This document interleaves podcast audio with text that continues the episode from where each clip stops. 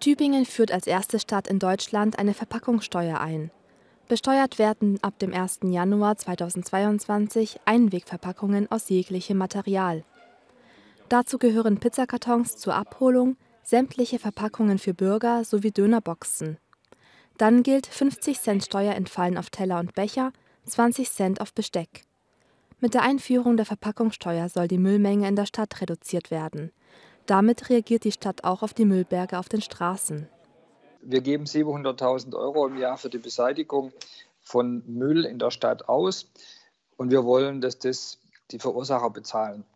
Das Volumen ist jedes Jahr angewachsen. Wir hatten hohe Zuwachsraten. Die To-Go-Kultur hat sich regelrecht wie ein Virus verbreitet und dem wollen wir jetzt mit der Steuer entgegenwirken. Die Betriebe sollen stattdessen auf Mehrweg setzen. Dabei werden sie auch von der Stadt unterstützt. Die Förderung Mehrweg sieht so aus, ähm, dass 50 Prozent der Kosten, die entstehen für den Betrieb von der Stadt Tübingen, ähm, befördert werden bis zu maximal 500 ähm, Euro.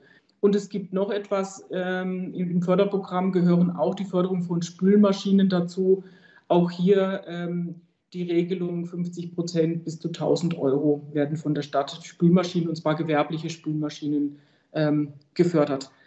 Die McDonalds-Filiale in Tübingen möchte gegen die Verpackungssteuer klagen, aber Oberbürgermeister Palmer betont, die Steuer werde auf jeden Fall ab dem 1. Januar kommen.